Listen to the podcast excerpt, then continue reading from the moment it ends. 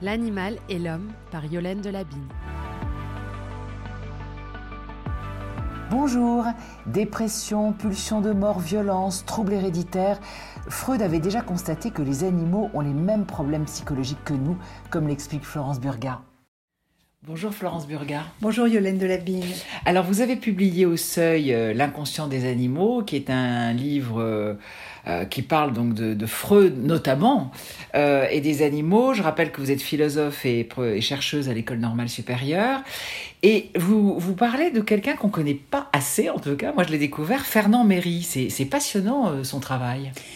Oui, alors je dois dire d'ailleurs que c'est pas moi directement qui l'ai découvert, mais c'est en discutant euh, avec des psychiatres vétérinaires qu'ils m'ont indiqué qu'au fond, la première thèse vétérinaire en France est celle de Fernand Méry, 1925.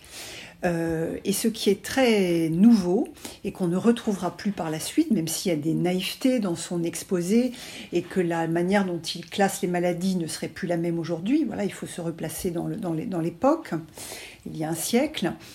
Il euh, considère que cette question euh, de la psychologie animale est une question certes scientifique, mais qui doit s'adjoindre beaucoup d'autres sciences, des réflexions philosophiques, sociologiques, sur l'art.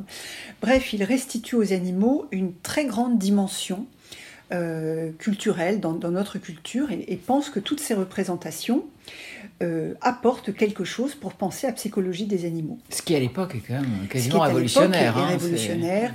Il fait une petite revue bien sûr succincte des conceptions des animaux dans la philosophie. Donc vous voyez, c'est un médecin qui n'est pas allergique à la philosophie, aux sciences de l'homme, alors qu'il y a aujourd'hui cette grande coupure entre euh, des discours euh, qui sont jugés comme non scientifiques, comme s'ils n'avaient pas leur méthodologie et leur rigueur, et puis les sciences dures, objectives. Euh, donc pour Méry, cette réflexion sur les psychopathologies des animaux, et il parle vraiment de problèmes psychiques chez eux,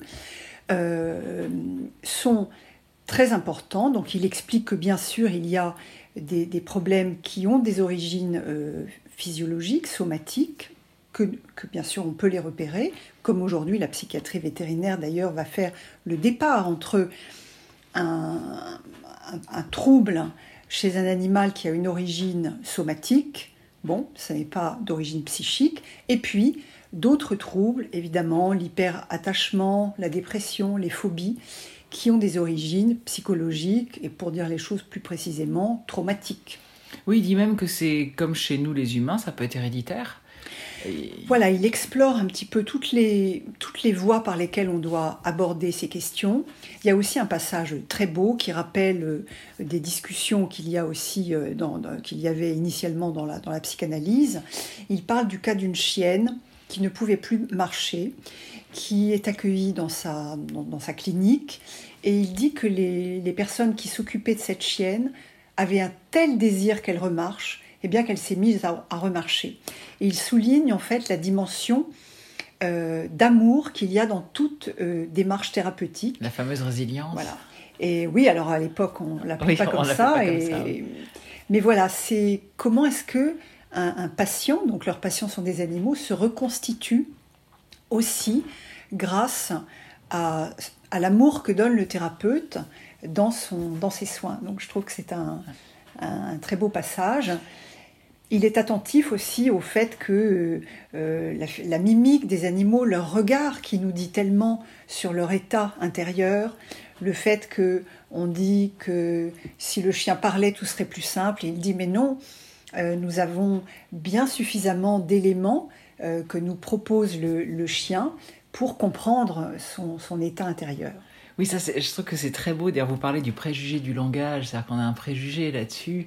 Et il le dit, il dit que en, fait, euh, les chiens n'ont pas besoin de parler, ils, nous font comprendre des tas de choses, mais on, l'a perdu ce langage du corps, nous. On l'a perdu. On l'a perdu, et je crois qu'on oublie aussi que dans les grands, euh, les grandes souffrances qui affectent les humains, eh bien, un, un, humain qui est en grande souffrance, il ne va pas d'abord vous raconter ses problèmes.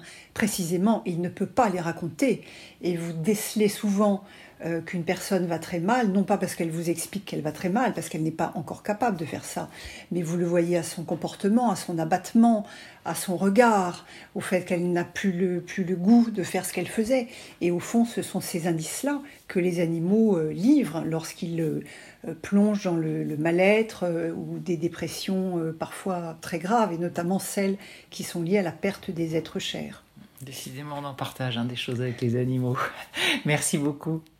Alors si vous voyez votre chien un peu triste, c'est peut-être qu'il a le blues. Encore une raison de regarder nos animaux autrement. Merci de votre écoute et à bientôt pour d'autres podcasts sur les intelligences animales.